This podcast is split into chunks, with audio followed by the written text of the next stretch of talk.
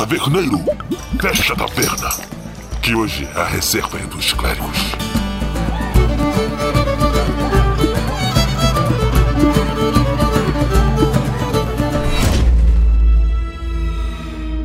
Saudações internet, aqui é o Gabriel e hoje eu vim aqui do futuro para poder falar para vocês que esse podcast vai explodir a mente de vocês.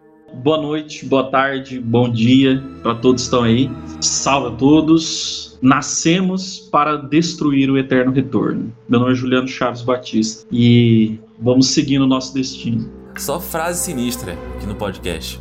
Então, pessoal, é, hoje nós vamos falar aqui um pouco sobre Dark. Diferentemente do que a maioria das pessoas vão fazer, vão falar da estrutura da série, é, da questão da, do enredo, da história. A gente vai falar um pouco disso também, só que a gente vai focar também na parte filosófica da série. Então, trazer é, a inspiração filosófica da série e também coisas que, que a gente acabou notando, que o pastor acabou notando aí, Juliano, que é a grande mente do podcast aqui, eu tô aqui só pra apresentar. Ele que é a grande mente, pessoal. Ele vai brilhar aqui hoje. É, teve, teve excelentes insights a respeito da série, acredito que vai ajudar muita gente a não apenas entender ou gostar da série em si, mas também adquirir conteúdo filosófico a respeito e, e quem sabe até se interessar por mais por filosofia e querer é, compreender mais sobre isso. Acredito que vocês vão gostar.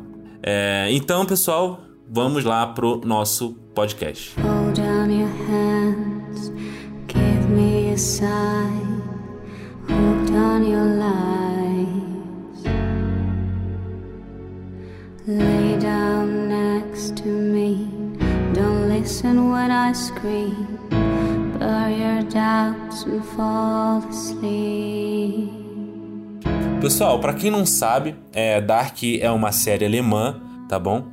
E o enredo da série se baseia principalmente na questão da viagem no tempo e como ela tem os seus efeitos na própria natureza humana. Né? Tem vários personagens que vivem é, em períodos diferentes, inclusive nós temos personagens, a versão dele criança, adulto e idoso, isso é muito interessante da, da série. E a, a, a, questão é uma trama, né? Como se fosse uma conspiração de grupos de pessoas tentando meio que é, ter os seus, seus objetivos cumpridos através da viagem no tempo. E diferente do que a gente está acostumado e é, na, nas séries de ou coisas de viagem no tempo que cria uma linha meio que uma linha um mundo paralelo é, as viagens no tempo de Dark elas funcionam um pouco diferente, porque elas funcionam como se uma viagem ela sempre tivesse acontecido. Então, se eu viajei 33 anos atrás, eu realmente existi 33 anos atrás, então no futuro eu sou meio que é como se eu fosse obrigado pelo destino. A gente vai discutir isso aqui. Eu não poderia viajar no tempo e matar o meu pai antes de eu nascer, porque isso iria me possibilitar a minha existência e como eu existo e voltei no tempo, significa que eu nasci. É basicamente essa, seria um exemplo aqui de como funciona. Então, pessoal, para eu não vou dizer tudo aqui da série, se você gostar, aí apesar dos spoilers você vai levar aqui no podcast, quiser assistir, acredito que vai te satisfazer bastante. Nós não somos livres no que fazemos, porque não somos livres no que desejamos. Pessoal, então agora a gente vai começar aqui falando sobre o final da série. Muitas pessoas é, não gostaram do final, até porque às vezes a, a, série no final acabou apresentando uma talvez uma perspectiva diferente, uma, uma um evento final diferente do que seria imaginado. Eu gostei do final, mas muitas pessoas não gostaram. E a gente vai começar falando um pouco sobre isso. Então, se você não assistiu Dark, é, vai ter spoiler, tá bom? Avisamos aqui, vamos falar spoiler sem pena. Então, se você quer assistir Dark primeiro, depois escutar o podcast, perfeito. Se não, se você não liga para spoiler, então bem-vindo à taverna aí. Nós iremos te ajudar a entender um pouco mais sobre isso. É, Pastor Juliano, o que o senhor acha assim do, da questão do, do final? O que o senhor achou que tem na, na mensagem ali naquela aquela parte. É, a gente até estava discutindo isso aqui antes de entrar. Na verdade, assim, é uma questão relacionada à, à, última temporada, né? E essa última temporada, né, ela, assim como também o final, né, pareceu muito uma questão de, de uma interferência de, de algo exterior à série apenas como se fosse algo dos ex machina assim, né? Algo que vem de fora e ele resolve, né? É, a parte, tá? Do desenvolvimento próprio da série, né? Mas porém, assim, eu acho que a gente tem que ser mais criterioso antes de, de, de julgar isso. E na verdade, eu acho que, que por exemplo, essa, essa questão do, do final da série, ela não destoa de dos elementos próprios da série. Algumas pessoas podem até reclamar com legitimidade que o final foi muito a última temporada, pelo menos, ela foi muito, ela apresentou um universo, né, totalmente assim diferente do da, da, da primeira e da segunda temporada, né, a questão da vinda em dois, né, é, então assim isso daí para algumas pessoas pode causar até um desconforto. E não só isso, mas a gente vê que existe uma. Parece que é uma execução apressada, né? Da, da, na terceira temporada de, do enredo a, no, no sentido da consumação do enredo. Então, por exemplo, quando a Marta. É, eu, fiquei, eu fiquei com essa impressão. É, então, quando a Marta 2 ela chega no final da segunda temporada, né? Parece que é essa questão dessa intervenção de fora, né? O Jonas, ele simplesmente ele é salvo por alguém de fora, né? E a gente fica sem pensar. Mas é interessante que, tipo assim, que não é só isso, né? Essa daí é uma das formas como o Jonas escapa da, da, da, da, da destruição lá da, né, do fim do mundo que acontece lá com a explosão da, da usina. Porque, na verdade, a gente vê lá nos últimos capítulos, acho que na, no, na mirada da terceira temporada para frente, né? Os capítulos lá que existe uma. É, esse é um dos mundos possíveis se você vê é, que a gente chama de mundo espelhado, né? Muitas pessoas chamaram esse mundo da vinda em dois de mundo espelhado. E você pode perceber na abertura que existe é, vários, assim, uma cena que é recortada por vários espelhos. Caraca, meu Deus do céu, não tinha pra pensar nisso. Realmente, a abertura reflete os mundos, porque é sempre um espelho. Nossa! Igual, por exemplo, tem, um, tem uma cena que estão arrastando Mads, que não dá pra ver inteiro, né? Mas essa cena de alguém arrastando Mads, eu acho que é da segunda temporada. E, na verdade, aparece duas pessoas arrastando Mads. Duas imagens. Que, porque o Mads, ele morre tanto na vida em um quanto na vida em dois, né? E a série foi eleita por votação popular no site do Rotten Tomatoes como a melhor série original da Netflix, a Dark. Então, cara, ela, ela é uma série boa, entendeu? Eu acho que assim, tem, ela é muito cerebral, né? Então, assim, você, é, você tem que ter uma, uma. igual essa exigência de você entender, de você captar todos esses elementos, assim. Isso, de certa maneira, sabe o que, que reflete, Gabriel? Que eu acho que é uma coisa muito interessante, reflete a fé que o, que o produtor que ele tem na inteligência das pessoas. Você tá entendendo? Além de ele ter essa habilidade de construir a trama, ele não fez apenas a história interior da série como composta de um significado, mas também os elementos exteriores da série que a gente pode considerar que também eles têm são prenhes de significado, né? Então você pode ver que a série assim ela tem três temporadas que reflete a, a, a ideia da triquetra, né? Da, do passado, presente e futuro. A questão da abertura também que ela reflete a cosmologia da série. Então assim é, muitas coisas que você pode ver, é, vislumbrar na série, elas têm um amarramento artístico, tá certo? Que confere riqueza para a série. Nós não somos livres no que fazemos, porque não somos livres no que desejamos. Pessoal, vamos falar um pouco aqui então sobre a, o eterno retorno aqui da, da série de Dark. O pastor vai explicar um pouco sobre esse assunto aí. Nós estamos falando aqui sobre a questão de Dark e os elementos da filosofia, né, que, que estruturam a série. A gente vai falar agora da questão do eterno retorno. O eterno retorno, apesar de ela não, de não ser um elemento da, da exclusivo da filosofia alemã, né? Pelo contrário, é, é, um elemento característico de uma certa filosofia alemã que nasceu principalmente ali no final do 18, né, do século 18. Então, que o eterno retorno, da verdade, ali se a gente vê na filosofia de Nietzsche, ali no, no Além do Bem e do Mal, Nietzsche ele chama o eterno retorno de que é o nome dele? Círculo vicioso divino, que é uma ideia que é anterior ao cristianismo, obviamente, anterior à filosofia, à, à revelação judaica também, né? Moisés lá, a revelação mosaica, a gente pode falar assim. Então é anterior à, revelação mosaica, que é uma compreensão do cosmos que a gente pode ver lá no mito de Gilgamesh, né? Lá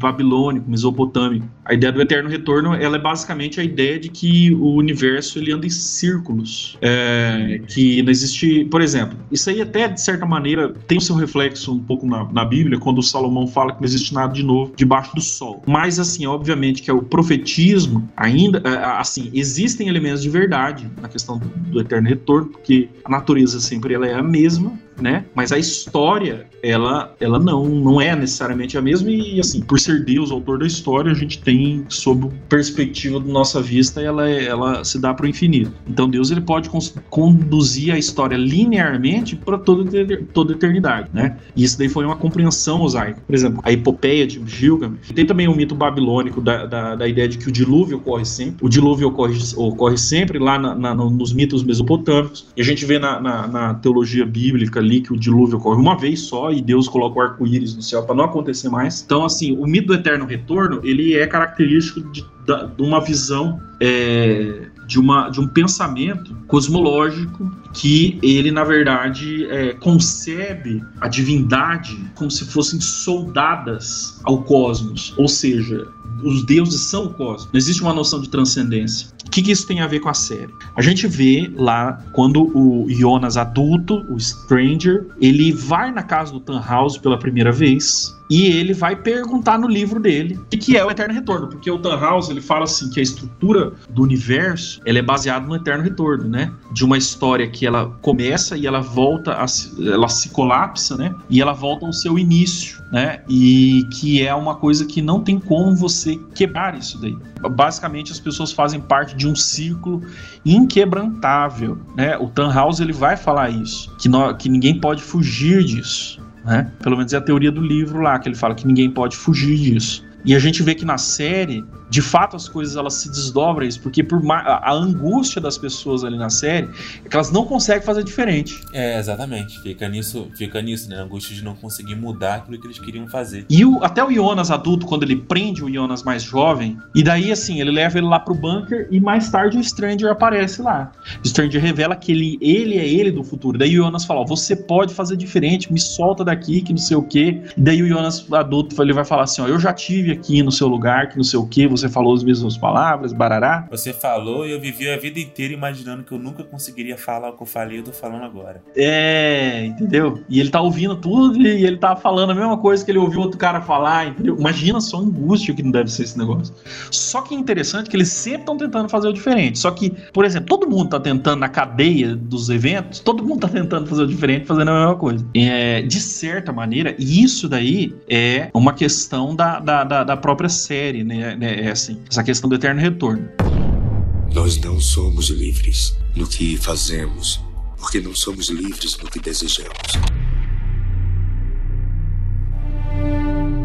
A questão, a questão que a gente fala do dualismo, é, ele tem alguma relação na série com a questão da, da, da, vinda em um e vinda em dois, lógico, quando aquele desastre nuclear racha a realidade. Só que esse dualismo, ele é sempre visto como uma realidade inferior. Porque quando a gente fala de dualismo, a gente fala de, de concepções unilateralizantes. Então a gente vê que, por exemplo, que o, o Adam, ele tem uma percepção unilateralizante. Ele quer salvar o mundo destruindo. O paraíso dele é acabar com tudo. É, acabar com tudo. Para acabar com o sofrimento sofrimento, tal, etc. E a Eva, pelo lado contrário, ela destrói tudo querendo salvar. Porque se você pensar na Eva da vida em dois, o mundo pós-apocalíptico dela é pior do que o mundo do Adam. No final das contas, parece que ela não consegue e ainda algumas coisas saem conservadas, ainda no estado caótico. Mas a outra que quer salvar, ela necessariamente transforma o mundo em pó, né? É, e isso daí reflete muito uma dificuldade, assim, é, que é necessariamente do, da, da, percepção dialética de Hegel, que tem a ver com a ideia, né? Ao ser introduzida na história, a ideia tende à sua inversão. Então, por exemplo, um cara que acaba querendo destruir o negócio, na verdade, acaba salvando a coisa, e a mulher que quer salvar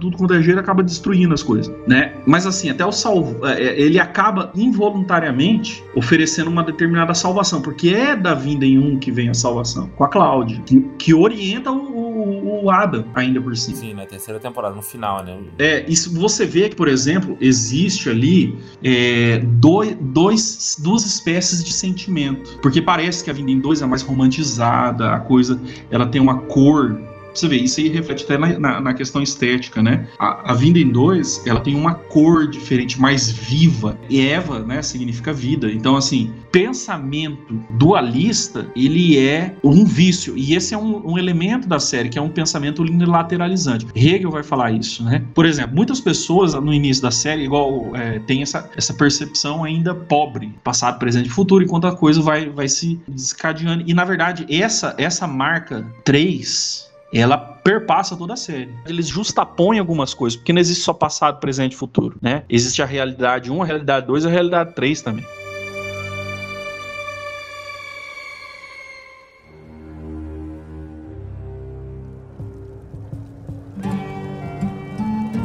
Pessoal, agora aqui vamos falar sobre determinismo. Essa é uma parte muito interessante, que é o que a gente estava comentando aqui, né, naquela cena em que o Jonas está conversando com ele mais velho, né? Ele idoso lá, todo deformado. Que inclusive eu chutei, tava vendo a série com minha namorada na hora. Eu chutei, falei, quer ver que esse velho é ele do futuro? e aí era ele mesmo. Que é, é aquela ideia de que é, eles não podiam fazer diferente, né? Tanto que o, o Jonas adulto, Jonas idoso, né? Ficou. Ele falou assim: Eu fiquei a minha vida inteira pensando nesse momento, imaginando que eu ia falar uma parada diferente. Só que agora, pensando do jeito que eu tô pensando, é, eu não vejo motivo para mudar o que eu vou falar. E de certa forma ele, seria impossível ele mudar, né? Porque ele fala, ele fala até que é estranho estar desse lado, porque ele já esteve do outro lado, né? Assim como o Jones naquele momento estava. E isso é muito interessante, né? Essa questão da série de que é impossível você mudar o passado, porque se o passado foi mudado, é... foi você que mudou e nada pode mudar isso. É essa questão do determinismo, é muito interessante. Na verdade, assim, o determinismo não é só da filosofia alemã, acho que também no século XVII é, também houve percepções assim, é, na teologia, inclusive né? É, né a ideia determinista da, da, da, da, teologia, né? Que tirava a liberdade do homem, na verdade, né? Ah, mas também, assim, Newton, um pouco assim também, de, ah, de, de, fazer uma, a distinção entre o determinismo divino e o determinismo é, material, físico, né? É, ex Existem diferenças óbvias em relação a essa, essa questão, mas à medida em que o pensamento científico foi se impondo, o pensamento mais positivista, né? É, positivista no sentido da, da questão da, daquilo que é posto diante dos seus olhos para você experimentar, né? É, que tem uma posição na, na, na realidade é, que é verificável, né, mensurável e tal, todas as qualidades aí. Então, assim, é, essa, essa, essa percepção do determinismo na esfera física, ela foi sendo cada vez mais ganhando mais espaço, é, principalmente com o avanço da, da, ideologia cientificista e tal. O que, que isso tem a ver com Dark? Tem a ver com a questão é, que eles falam a respeito da, da, da, questão da vontade. O Schopenhauer falava a respeito muito dessa questão do desejo. Então, de certa maneira, o desejo, olha que interessante, agora vamos raciocinar com Dark. O desejo, ele é, de certa forma, a realidade de uma queda. É, e todas as pessoas de Vindem 1 e Vindem 2 estão em estado de queda. É, eles são humilhados porque eles não conseguem sair daquilo, e o desejo deles é isso. E outra forma, eles são humilhados quando eles querem que eles eles conseguem fazer o que eles querem. Porque eles veem que aquilo que eles querem, na verdade, é aquilo que o outro também quer, então, o determinismo, nesse sentido, ele está relacionado com a ideia de que o quê? Que um desejo, ele na verdade, ele desencadeia o outro e a gente está tão preso a isso daí que não tem como a gente de desejar diferente porque, de certa maneira, o cosmo nos leva a isso. É como se fosse uma coisa natural, né? segunda temporada, eles, acho que eles citam Schopenhauer, na segunda ou na terceira temporada, eles citam Schopenhauer justamente, né, para assinalar que eles estão, além do eterno retorno do Nietzsche, eles estão pegando a ideia do, do Schopenhauer também. Quando a mãe do, do Mikkel tenta ir pro futuro, fala assim, ó, vou trazer meu filho de volta. E daí o Jonas adulto ele fala assim, ó, não dá. E ela falou, por que, que não dá? Eu falei, porque eu já existo. Então eu falei assim, não dá porque eu já existo. Então, assim, o, o fato dele já ser determina o presente da pessoa ali. Mas ela não foi porque ele falou pra não. É, ir. e ela falou. É justamente isso. É, é entendeu? É, é, porque ele falou que não ia dar certo, ela não foi. Mas ela não queria, porque ele nunca deixou ela ir. É bizarro, né? Então ele que causou a mãe dele não ir. A, man, a esposa do Uri que vai para 1986 para tentar salvar. Mas no final, ela vai causar o passado dela. É melhor falando assim, né? A própria mãe mata ela também na série. E esse é o, essa é a questão do determinismo da vontade, né? De certa maneira, né, a vontade nos humilha. Isso me lembra um pouco do, do Jonas da Bíblia. Né? Não sei se o personagem tem esse nome por causa disso. Que é o personagem que tenta evitar aquilo que, que iria acontecer. Ele tenta fugir de Deus e ele não consegue. Ele tenta. E acaba se encontrando com ele. É, em relação a, ao nome do Noah, por que, que ele tem o nome de Noé? Que ele começa a construção da, da máquina do tempo. E a máquina do tempo é a arca da salvação. Ah, arca. Nossa, meu Deus! É. Entendeu? E é a partir do projeto dele que o, o Adam vai desenvolver né, a, a, máquina maior. Mas é ele que vai construindo, né? E ele constrói, ele consegue realizar a viagem no tempo. E, é, e tem uma parte mesmo na série que ele fala que a, a, a máquina do tempo era a arca da salvação. É, e Adão e Eva seria por quê? Porque eles, na verdade, eles, eles geram o infinito, né? Eles geram aquilo é, que deles partem, tá? Deles partem o nó de amarração de toda a genealogia de Dark, né? Ah, é, sim. Entendeu? Então, assim, eles são os cabe é, eles, eles são os cabeças dos dois mundos. Nós não somos livres no que fazemos, porque não somos livres no que desejamos.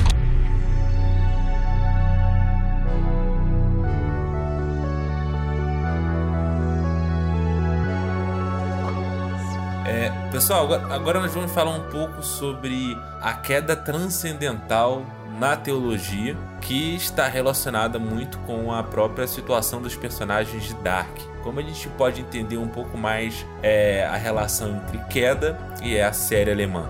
É, como eu falei, assim, esse é um elemento que não é, é também perpassa a filosofia de Hegel, tá? A filosofia de Hegel tem a ideia de queda transcendental e Dark ele, ele parece que ele partilha de uma cosmologia assim.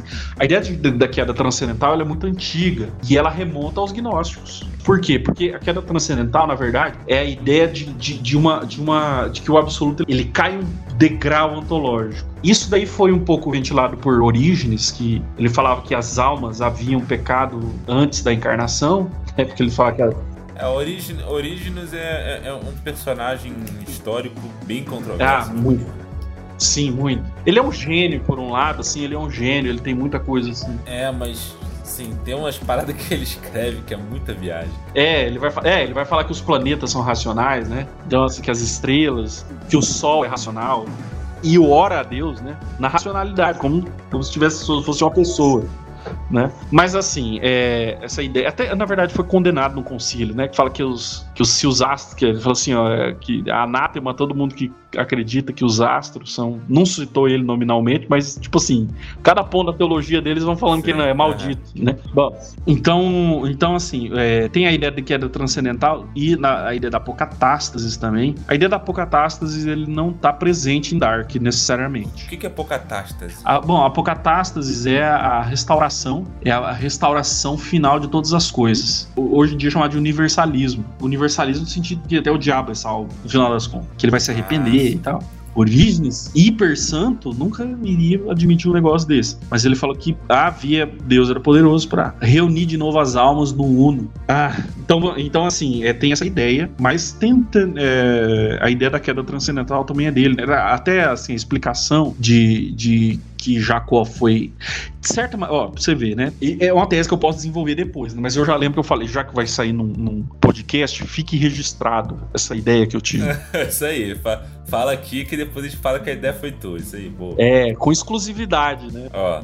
Presta atenção, hein, pessoal. Então, assim, na verdade, eu já falei com alguma pessoa assim a respeito disso, mas nada oficial como agora, né? Que, por exemplo, que o, o a, queda a, a, queda transcendental do Orígenes, ela parece. Ela, ela é, tipo assim, o molinismo, ele é um ele é originismo, originismo nesse sentido refinado. Porque o, o, o Molino fala que, né, ele tem a previsão das pessoas que irão aceitar, né, a Deus, né, é, é de certa maneira, assim, é, a predestinação, na verdade, é presciência, né? É presciência, sim. É, Deus é a presciência, só que... É, é, então ele recorre, ele, ele tem um conhecimento de um futuro, de uma informação que ele recebe no futuro estabelece esse futuro como certo, né? Independentemente dos decretos. Aí, né? Tipo assim, é, então de certa maneira, só que Origens é óbvio que eu falo que é originismo, é um originismo é, refinado, porque tudo isso ocorre antes da criação do mundo, entendeu? Mas eu posso desenvolver isso melhor, né? Porque para não vir o, os demiurgos das ideias aí para Ah,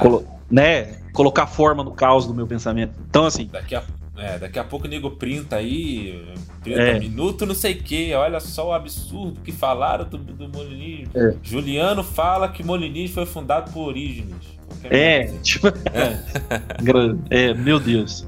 Como sempre. E a misericórdia da minha pobre alma. Então, assim, o.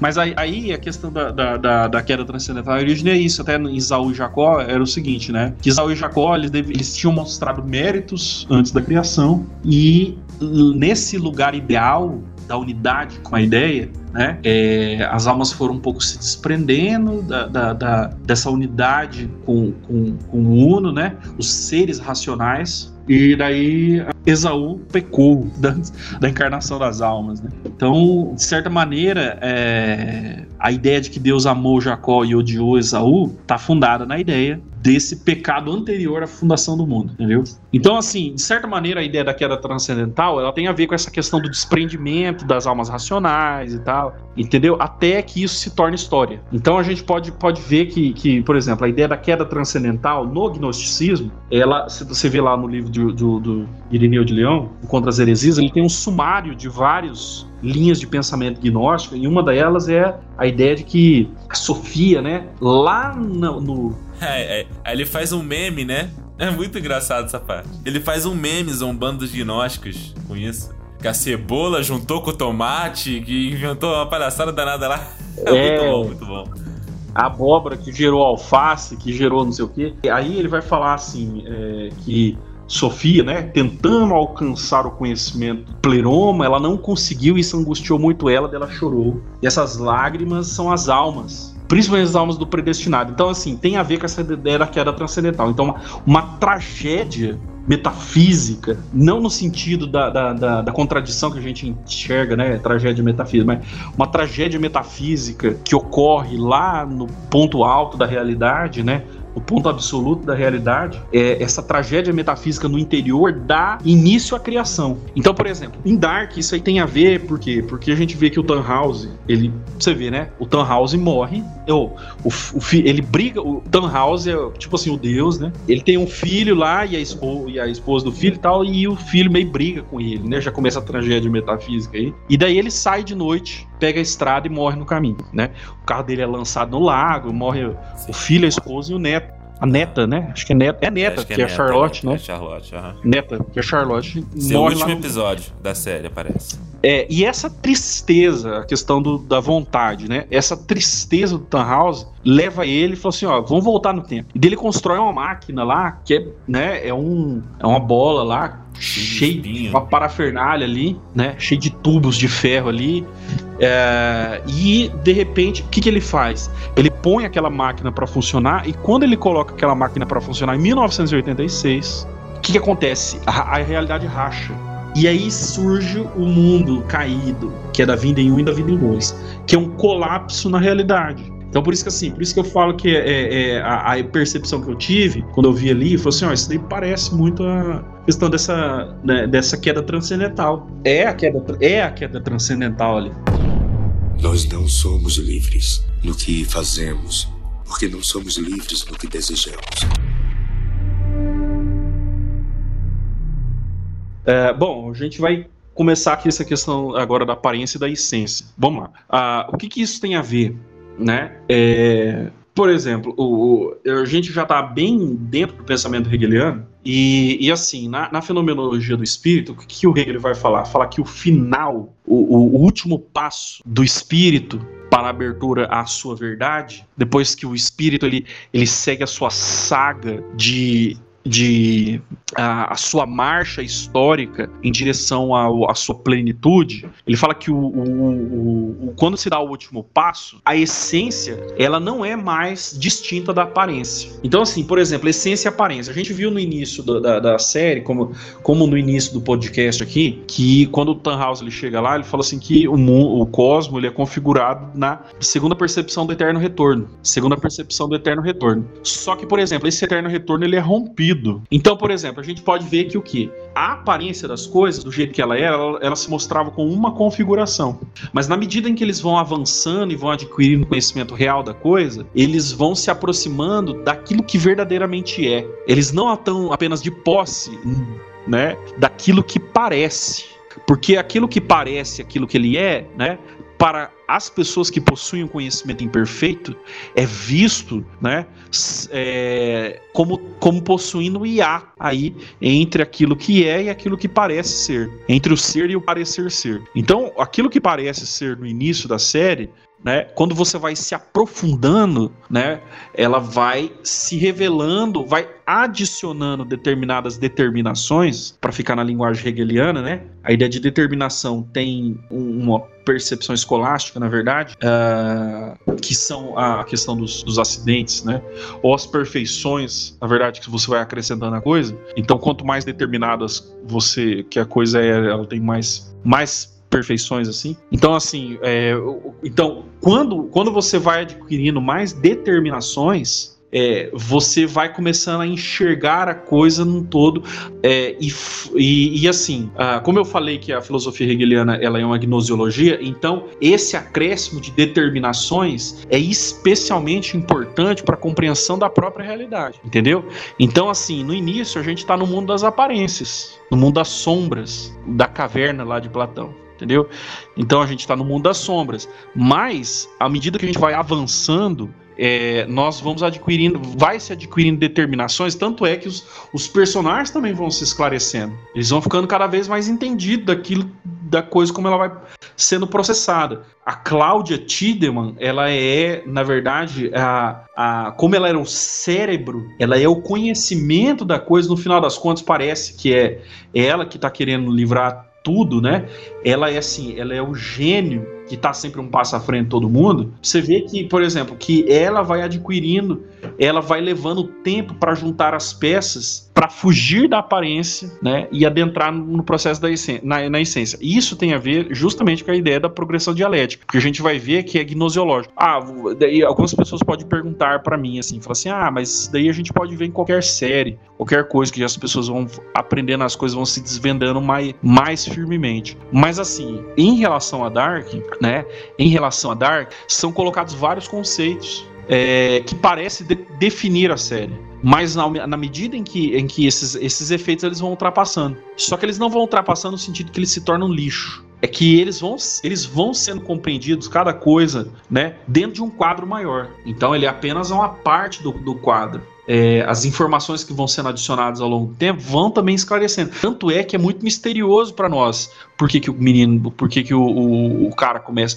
Você vê que assim, a série tem um, tem um, tem uma, tem uma, um aspecto de, de, de, desconhecimento, né? Assim, é, é, é uma coisa que vai desvendando aos poucos de uma forma bem clara. Da, da, ideia de fenomenologia do espírito, que justamente vai romper com a ideia de eterno retorno. Então, o eterno retorno, ela é colocada no início da série. Então a gente pode entender que é a percepção mais pobre. Só que, por exemplo, no final da série, essa noção ela é rompida.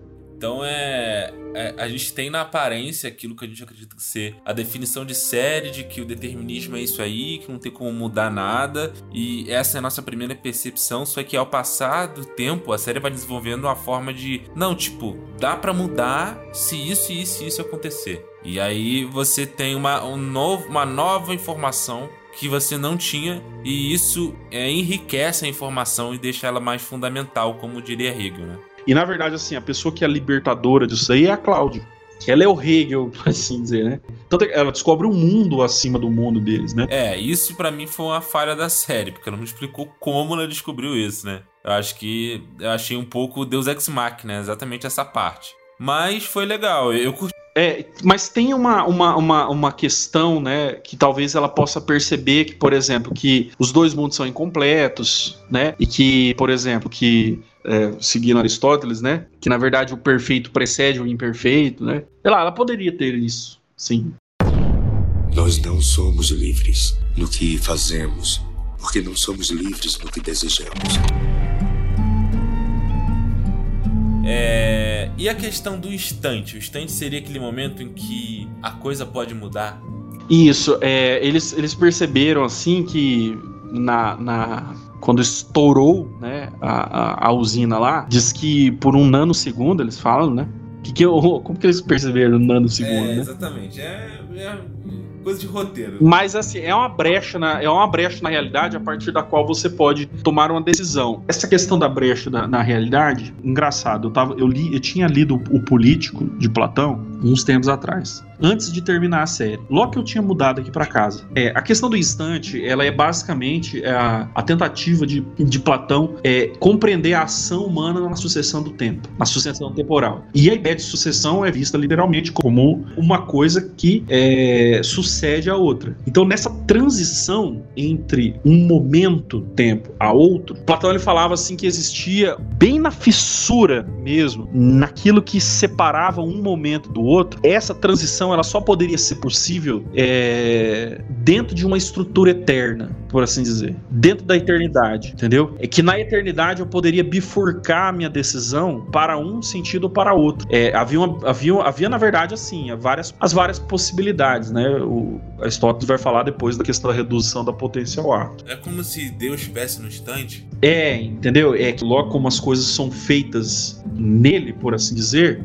ela é esse entremeio que só pode ser compreendido, vivenciado dentro de um, da perspectiva da eternidade. Então, aquilo que funda o movimento é a eternidade. A gente pode falar assim, né? Porque sem a eternidade não poderia haver um movimento. É aquela ideia da primeira primeira via de Tomás de Aquino? É, é, a via do movimento, né? Então, assim, é, o Platão ele já ele tinha falado ali que assim o, o, movimento ele só é possível da, de certa forma, assim, ainda que de forma rudimentar, né? A transição de um ato para o outro deveria se dar nesse instante. Então, é nesse instante que a própria liberdade também é fundada.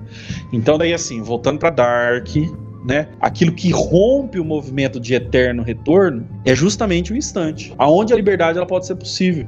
Né? Porque você não fica preso a um encadeamento determinístico, assim, por assim dizer, entendeu? Um encadeamento determinista. Então, nisso daí é possível você fazer uma escolha. E é tanto é que a Cláudia ensina isso pro Salvador, que é o Adam. Né? Então Adam se converte, ele passa do primeiro Adam pro segundo Adam, o Adão 2, né? Nossa, pastor, nossa! Caraca, muito bom! Realmente ele se converte ali como se ele fosse o segundo Adão, o Salvador. Nossa, muito bom, muito bom. Porque assim, eu não tô falando que a, a, o cara pensou absolutamente nisso quando pensou na série. Tô falando nisso. Existem análises de obras que, tipo assim, que transcendem o autor da obra. Coisa que o autor nem percebeu muito da arte é isso, né, cara? Muito da arte é, é, é o transcender e reinterpretar a, a, a mensagem do outro, né? Nós não somos livres no que fazemos, porque não somos livres no que desejamos. Vamos falar então, agora no, no último bloco, sobre o tempo circular e o tempo linear presente dentro de Dark. Como a gente pode entender é, esses dois tipos de tempo na história? A ideia do tempo circular estava apresentado lá no início da série, né? Que todo mundo é ligado de uma forma indestrutível, a, a, a assim, a, é, que a história ela era concatenada de forma indestrutível por, por um nexo causal. Então, uma causa causa um efeito, que causa outro efeito, que causa outro efeito, que causa outro efeito, e assim sucessivamente. E isso não nunca se desfaz. Apesar de que Aristóteles, na metafísica, ele fala que o círculo é impossível. De certa maneira, a, a série inicia com essa percepção percepção imperfeita de realidade. Porque assim, acabou que foi linear, porque criou o, te é, o tempo foi criado, aquela, aquele loop foi criado lá na, na vinda original, que gerou a vida em um, a vida em dois, e aí é, depois a vida em 1 um e a vida em 2 pararam de existir. Então, no fim das contas, acabou que foi linear, né? Teve um começo, um meio e um fim, dependente de quantas vezes ocorreu. Então, assim, o tempo linear na série venceu. E o tempo linear implica em liberdade. Obviamente, né? Porque se nada pode ser igual, né? Na sucessão dos tempos. E de certa maneira, quem fazia ser a, a, o, o, pai do tempo linear era o infinito. Que o Adam da Vinda em 2 ele falou para Marta que ele nos deu a vida e agora nós vamos dar a vida a ele. Então, de certa maneira, ele era o nó, né? Quando uh, é o nome que tem na série, né? Eles querem desatar o nó. E, e quem mantinha o nó era o filho do Jonas com a Marta, que é o infinito. E de certa maneira, eles são a matéria escura, porque quando a Vinden acaba a, essa, essa vinda em 1 e 2, elas voltam a ser a vinda em Gênesis, elas são destruídas, né? São elevadas a uma realidade superior, né? Então, quando isso acontece, é, a linhagem do Tronte desaparece. O Uric Nilsen não existe mais. Então a galera do Nó desaparece. Porque eles, de certa maneira, eles são a razão, né, do nó entre os dois mundos, alguma coisa assim, nas duas realidades, né? Então, assim, ele, é, eles desaparecendo, o tempo vai linearmente, retamente, né? E eles são a matéria escura, né? De certa maneira, eles representam a tragédia, que é só por causa da matéria escura que acontece a viagem do tempo. E a viagem no tempo, ela é presidida justamente por, por essa galera. Então, assim, de certa maneira, eles são eles são superados. A questão do tempo circular é, é, é essa, né? Então, o, o tempo circular ele, ele é o vício mesmo, né? E de certa maneira a gente pode falar que a matéria escura ela, ela achou um caminho para si mesma e saiu da circularidade para entrar aí na, na linearidade. Então, acho que, acho que é isso. Pessoal, então se vocês gostaram aí do nosso podcast, se você achou a série interessante, a gente recomenda aqui para você assistir. A série é muito boa, tá? Se você não assistiu e resolveu ver os spoilers, é, mas a série é muito boa, ela tem uma temática bastante interessante. E também, se a gente te ajudou a entender um pouco mais sobre filosofia e entender como, até na cultura pop, né, a, a, a filosofia também está inserida, né? Teologia também. É, essas disciplinas, né, essas formas de pensar estão inseridas né, em vários tipos de coisas, como séries, como, como filmes, essas coisas assim. E a gente espera que você tenha aprendido alguma coisa conosco, conosco hoje aí. Você está assistindo esse podcast em qualquer data, né? Não sei quando você está assistindo. Mas é isso aí, pessoal. Queremos agradecer a presença de todos vocês. E queria pedir, eu queria agradecer também a presença, né? Do, do pastor Juliano, que, tá, que deu essa aula de filosofia incrível pra gente, né? Aprendi muito aqui, né? Gravando o podcast, ainda vou ter a oportunidade de ouvir mais vezes, porque eu vou editar ainda, né? É, e queria pedir também para que o Juliano pudesse fazer uma oração pra gente poder terminar o podcast e que também é, vocês possam entender mais sobre esse assunto. É, e também depois da oração, é, ou antes, na verdade, antes da oração, é, pedir para que o senhor pudesse dar algumas recomendações de livros ou coisas assim, para as pessoas se entenderem mais sobre os assuntos que foram tratados aqui no podcast.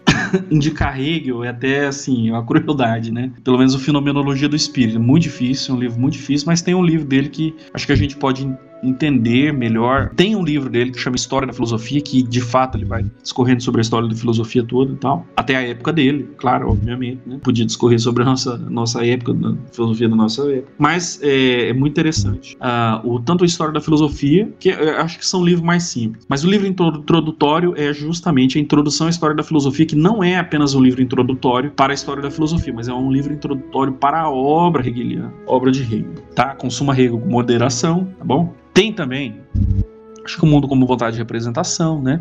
É, que você pode entender, entender mais isso, né? O livro do, do, Schopenhauer, que não é um livro fácil também, tá? Não é um livro muito, muito, muito fácil, assim. E, e assim, é, do Nietzsche também consumir com extrema moderação. É, ler, obviamente, o, o Além do Bem e do Mal. Tem até insights interessantes, tá? Só que só que assim, é, eu acho que a gente tem que ter uma base em filosofia muito uh, ah, para a gente poder né, se arriscar a isso. Tenho cartas contra o dogmatismo e o criticismo, porque você tem que ter uma leve noção do que é o pensamento kantiano, porque ele vai. O criticismo, obviamente, se re, refere ao pensamento de Kant, mas o dogmatismo se refere ao, ao pensamento do Wolff, dogmatismo metafísico, né, Balgarten tal, certo? Mas, mas assim, essa, esse livro também é um livro interessante, uh, que é, é, é, um livro, eu acho, mais, mais, mais, assim, mais de uma linha um pouco mais ortodoxa. E, e, bom, obviamente, ouça esse podcast, né?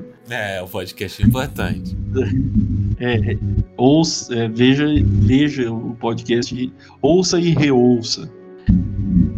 Então, e assista a série. Eu acho que vai, deve ser uma experiência interessante quando você. Eu acho que você, quando você ouvir essas, esse, esse, podcast e você ver a série, vai ser uma coisa que eu acho que vai ser um pouco interessante. Então, certamente, certamente.